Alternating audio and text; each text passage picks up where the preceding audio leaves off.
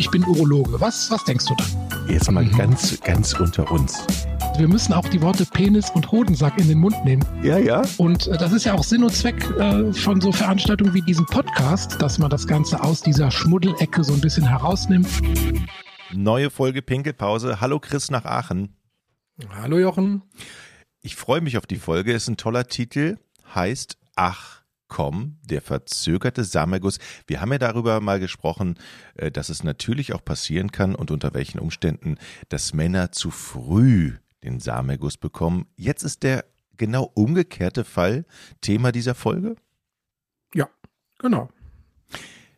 Das heißt, wir reden jetzt aber nicht über eine bewusste Manipulation, sondern über ähm, ja, äh, äh ja, über andere also, glaube, wir reden, wir reden ja meistens hier über Störungen und das ja. ist dann tatsächlich, ähm, also es ist ja keine Krankheit, aber es ist eine Befindlichkeitsstörung, wo der Mann ähm, trotz normaler Erregung und oder normaler Erektion es nicht schafft, beim Geschlechtsverkehr oder auch bei Masturbation einen Orgasmus und einen Samenerguss zu erreichen.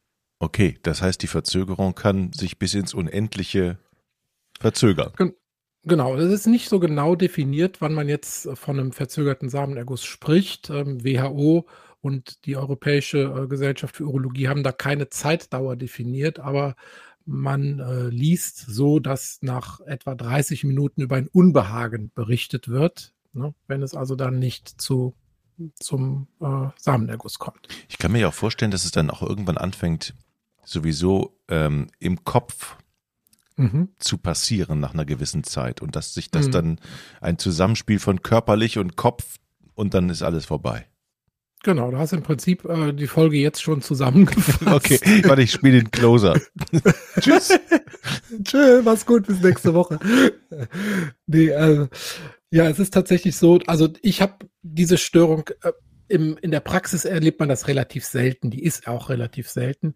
Ähm, man sagt aber so laut Literatur drei Prozent aller Männer. Das wären ja dann immerhin schon ein paar, aber dass die deshalb jetzt bewussten Termine der urologischen Praxis machen, ist eher selten. Was häufiger der Fall ist, ist, dass ältere Herren ähm, einfach berichten, dass sie es tatsächlich nicht mehr, nicht mehr schaffen, trotz einer Erektion dann äh, zum Samenerguss zu kommen.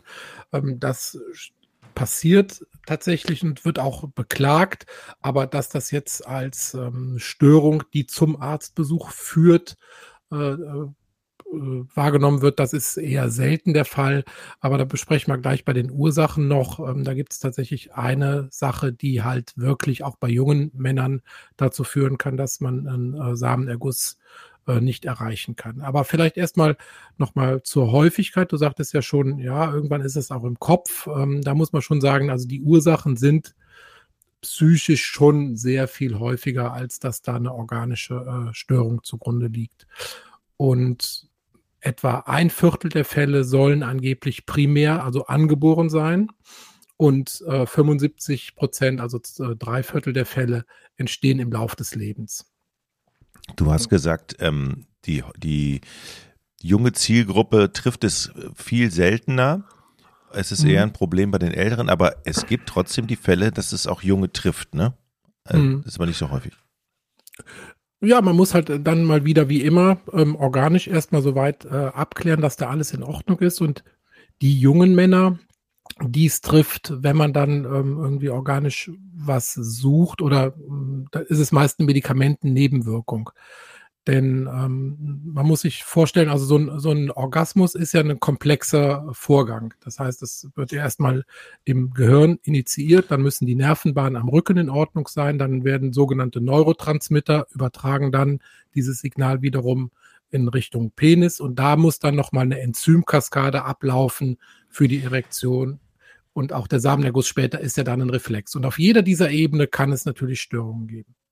Ich finde das ein super Thema für eine eigene Folge mal, den, den Orgasmus zu erklären. Du meinst, wir machen einfach mal, wir gehen einfach mal den Signalweg den, entlang. Den Signalweg. Äh, ja. Das ist mir gerade noch so eingefallen. Ich, ich würde es mir anhören ja. tatsächlich. Du würdest es dir anhören, genau. Ja. Also Ja, kann man ja auch jetzt schon mal grob zusammenfassen. Das wird, mhm. geht im Gehirn los. Da gibt es mehrere Hirnareale, wo das äh, stattfinden kann. Hypothalamus, Mittelhirn, äh, dann die sogenannte Brücke. Ähm, dann wird das Signal über den Rücken fortgeleitet. Es gibt Neurotransmitter, die da eine Rolle spielen, ähm, also Serotonin, Dopamin, Oxytocin, Noradrenalin und so weiter. Und dann die Enzyme, die für die den Bluteinfluss und das Halten des Blutes im Schwellkörper selbst zuständig sind. Das ist zum Beispiel der Punkt, wo auch das äh, Mittel Viagra, also Sildenafil, ansetzt. Ne, diese äh, blockiert da ein Enzym, und sorgt damit für einen vermehrten Bluteinstrom, verminderten Blutabstrom aus dem Penis. Aber das geht natürlich jetzt ein bisschen in eine andere Richtung, was wir gerade diskutieren. Unsere äh, Diskussion ist ja, Erektion ist da, ähm, aber der Reflex des Samenergusses wird nicht ausgelöst. Also bis an diesen Punkt kommt es dann nicht. Und da müssen wir dann überlegen, warum kann das so sein? Und wenn man jetzt auf der rein organischen Ebene mal bleibt, muss man natürlich immer dran denken, okay, es kann eine Nervenstörung sein. Da denkt man immer zuerst an Diabetes mellitus, weil der ganz besonders, also Zuckerkrankheit, ganz besonders die kleinen äh, Nerven und Blutgefäße schädigen kann, die dann halt äh, sozusagen die, die Endstrecke von diesem Reflexbogen sind. Ähm, dann muss man auch an beim, beim Mann an Prostataerkrankungen sowieso immer denken. Äh, Parkinson ist keine sehr, keine seltene Erkrankung, ne, die dann auch ähm, sowas auslösen kann. Ähm, ja, das sind halt so, zum Beispiel Parkinson ist ja ein, ein Dopaminmangel letztlich. Und ähm, wenn Dopamin fehlt, wird der Orgasmus gehemmt, denn Dopamin selber wirkt fördernd auf den Orgasmus. Ja. Mhm. Und umgekehrt, hatte ich ja eben schon gesagt, wir haben äh, sehr häufig als Nebenwirkung von Medikamenten, also insbesondere von Antidepressiva, ähm, die ja versuchen, den Serotoninspiegel anzuheben. Ja, das ist ja im Prinzip das Wirkprinzip vieler Antidepressiva, die versuchen, ähm, den Serotoninspiegel anzuheben. Und Serotonin wiederum wirkt hemmend auf den Orgasmus. Das heißt also, dieser verzögerte Orgasmus kann bei jungen Männern eine Nebenwirkung sein von einer Medikation mit Antidepressiva, insbesondere mit diesen SSRI, selektive Serotonin-Wiederaufnahmehämmer heißen die. Und, und ähm, ja, da ist in allererster Linie dann dran zu denken. Und das könnte man ja dann in Rücksprache mit dem behandelnden ähm, Psychologen eventuell durch eine Medikamentenumstellung relativ leicht ähm, beheben. Ich weiß nicht, ob du es schon getan hast. Hast du schon, also kann man erklären oder kannst du erklären, wann es denn überhaupt ähm, dann zu dem Samenerguss kommt? Also welche, ich beschreibe das mal so, gibt es da irgendwelche Kipppunkte? Ja, oder also genau, es muss es. ja, wie, wie, wann entscheidet der Körper, alles klar, jetzt geht's, ja. jetzt geht's los, jetzt so. Ja, ähm, da kann ich natürlich auch nur vereinfacht sagen, ja, es gibt Kipppunkte. Das ist ein Reflex, ne? Und wenn da eine bestimmte äh, Schwelle erreicht wird, wird über das, äh, über das Reflexzentrum im Rückenmark wird dann dieser Reflex ausgelöst. Ne? Aber ich werde mich jetzt nicht hinstellen und ja. sagen, ich kenne die Details dieser Abläufe. Ne? Aber weil die sind natürlich auch nicht im Detail erforscht und beschrieben, aber man weiß schon, dass das äh, klar, dass da eine bestimmte Reizschwelle überschritten wird. Mhm. Ähm, und dann läuft dieser Reflex ab. Das heißt natürlich umgekehrt auch, wenn jetzt zu einer Desensibilisierung gekommen ist. Also zum Beispiel gibt es Leute, die nach einer Beschneidung weniger Empfindsamkeit an der Eichel haben oder durch weiß ich nicht, bestimmte Masturbationstechniken oder was weiß ich, ähm, dann einen Sensibilitätsverlust da erleiden. Kann das auch schon so sein, dass dann ähm, nicht genügend Reiz ankommt, um diese Hemmschwelle eben zu überschreiten. Leider berichten auch einige Herren über einen Attraktivitätsverlust der Partnerin über die Jahre. Der Patient hat das mal so zusammengefasst, ähm, dass ich nicht so mal Oh Gott, das ist aber also gemein. nicht nur sensibel, ja, das ist jetzt gemein, aber das wird tatsächlich auch beschrieben. Ne? Ähm, also Beziehungsprobleme, Unzufriedenheit, sowas spielen natürlich da auch eine Rolle. Mhm. Angst, religiöse Aspekte. Ja, also auf psychischer Ebene ist das natürlich auch wieder ein weites Feld, was man da in der Befragung beackern kann, um die möglichen Ursachen da rauszukriegen. Kann man das denn, also ähm, wenn angenommen, ich leide da jetzt sehr drunter, das heißt, ich mhm. gehe zu dir und was machst du mit mir?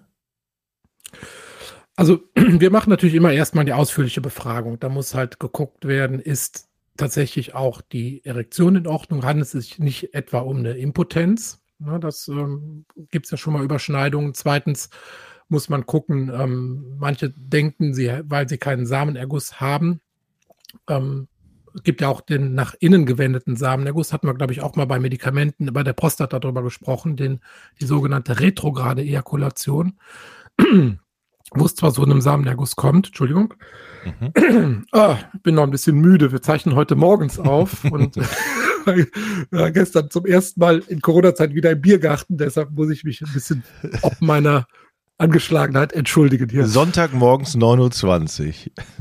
Ja, die Sonne scheint hier rein, Vögelchen zwitschern, alle schlafen noch und wir sitzen hier im Podcast. Ja. Das ist Einsatz.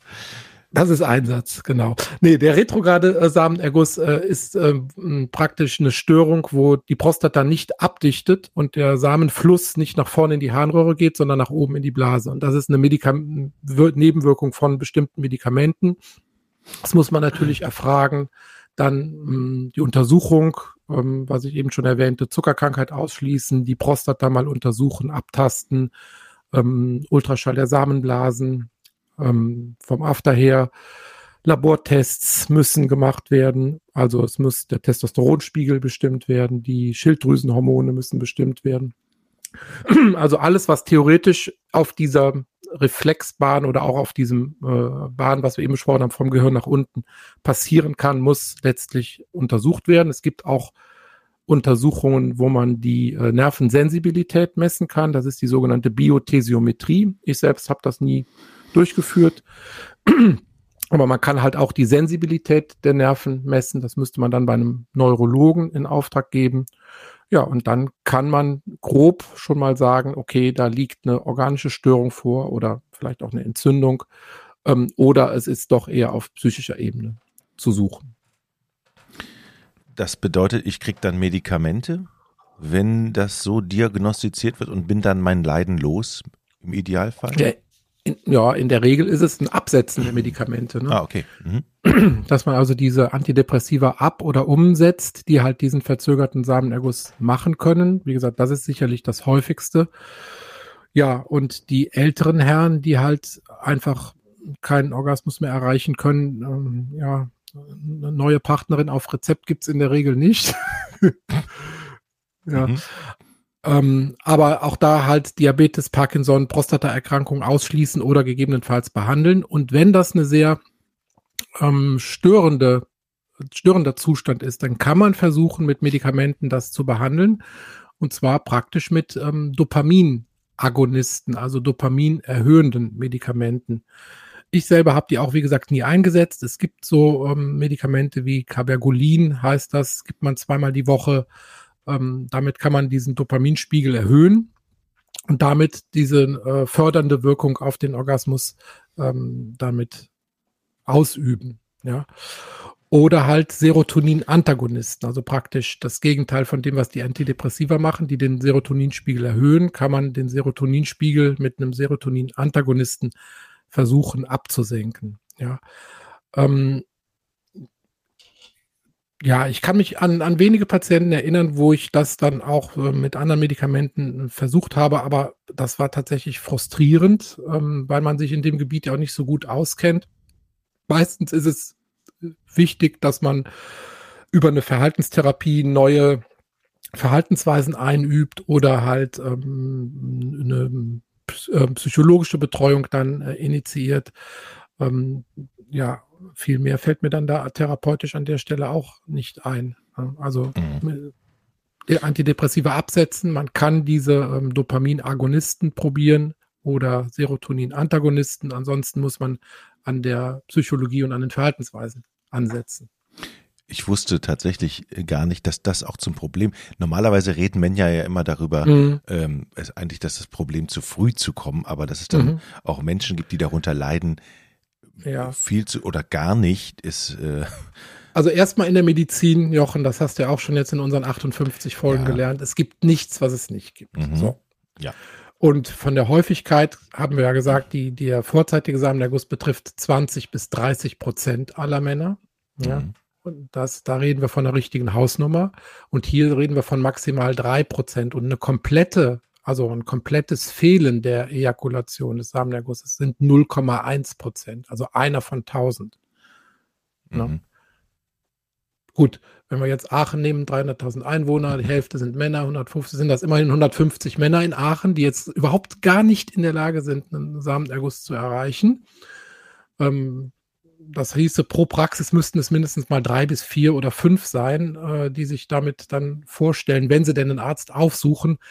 Und ich denke, ja, bei Dunkelziffer hm, würde ich das, ja, entspricht das meiner Erfahrung aus der praktischen Tätigkeit, dass man mal einen im Jahr oder zwei im Jahr hat, die dann wirklich darüber klagen, aber meistens dann im Rahmen der Vorsorge, wo man dann spricht, und wie ist es sonst so, ja, Ne, es ist schon echt quälend und mühsam, die Ziellinie zu erreichen. Ja. Aber 0,01 Prozent der Frauen. Nee, 0,1 Prozent. Ja, ja, aber ich, ich sag mal, ich mutmaße jetzt mal so 0,01 Prozent der Partner äh, finden das vielleicht gar nicht so schlecht und, sagen, nee, brauchst nicht zum ja, gut, Arzt. Das ist, ist doch okay. Das, ja, das ist dann die, ja, ja. Also du siehst das aber, glaube ich, jetzt eher ähm, unter der Aspekt, dass das sozusagen eine ähm, wunderbare Dauererektion sei, die man ja, ja. Achso, so ist ich glaube, dass nicht. das tatsächlich, nee, das ist ja mit Leidensdruck verbunden. Okay, das ist dann wirklich quälend und mühsam mhm. und ähm, dann macht es, glaube ich, auch beiden Partnern nicht so viel Spaß, wenn das, ähm, ja, mhm. wie gesagt, das ist so ein bisschen wie Marathonlaufen, aber keine Ziellinie haben. Also das ist, glaube ich, tatsächlich dann ja, ja. Mit Leidensdruck verbunden. Vielleicht ganz am Schluss noch, es gibt auch noch so Geräte, damit kann man versuchen, die Nerven ähm, wieder so ein bisschen in ähm, Gang zu bringen. Das ist so eine Vibration, Elektrostimulation. Also man kann auf verschiedenen Ebenen ansetzen. Auch wieder hier die Botschaft, wenn man unter so einer Störung leidet, dem Arzt anvertrauen. Man kann eventuell gravierende Krankheiten finden und ausschließen. Und wenn, selbst wenn nichts Organisches dahinter steckt, kann man zumindest auch durch ein Gespräch dann wieder die Hemmschwelle senken. Und es gibt Ansatzpunkte, dass man diesen Leuten dann auch helfen kann. Also auch hier wieder äh, lieber den Kontakt zum Urologen suchen. Chris, mehr muss man eigentlich zu diesem Thema gar nicht sagen. Und ja, mehr kann ich auch gar nicht sagen, weil ich muss jetzt wieder zurück ins Bett. du kannst dir schon mal Gedanken machen, wie die nächste, wie die, wie die große, die, wie die große Folge zum Thema, großen die, Thema Orgasmus aussieht. Ich mache mir auch mal ah, Gedanken darüber. Die große Orgasmusfolge, da freue ich mich. Dann träum doch schön. Dann schlaf mal wieder ein und träum davon. Mm, mach's gut. Tschüss, Chris. Ciao. Ich bin Urologe. Was, was denkst du dann? Jetzt mal mhm. ganz, ganz unter uns wir müssen auch die Worte Penis und Hodensack in den Mund nehmen. Ja, ja. Und äh, das ist ja auch Sinn und Zweck äh, von so Veranstaltungen wie diesem Podcast, dass man das Ganze aus dieser Schmuddelecke so ein bisschen herausnimmt.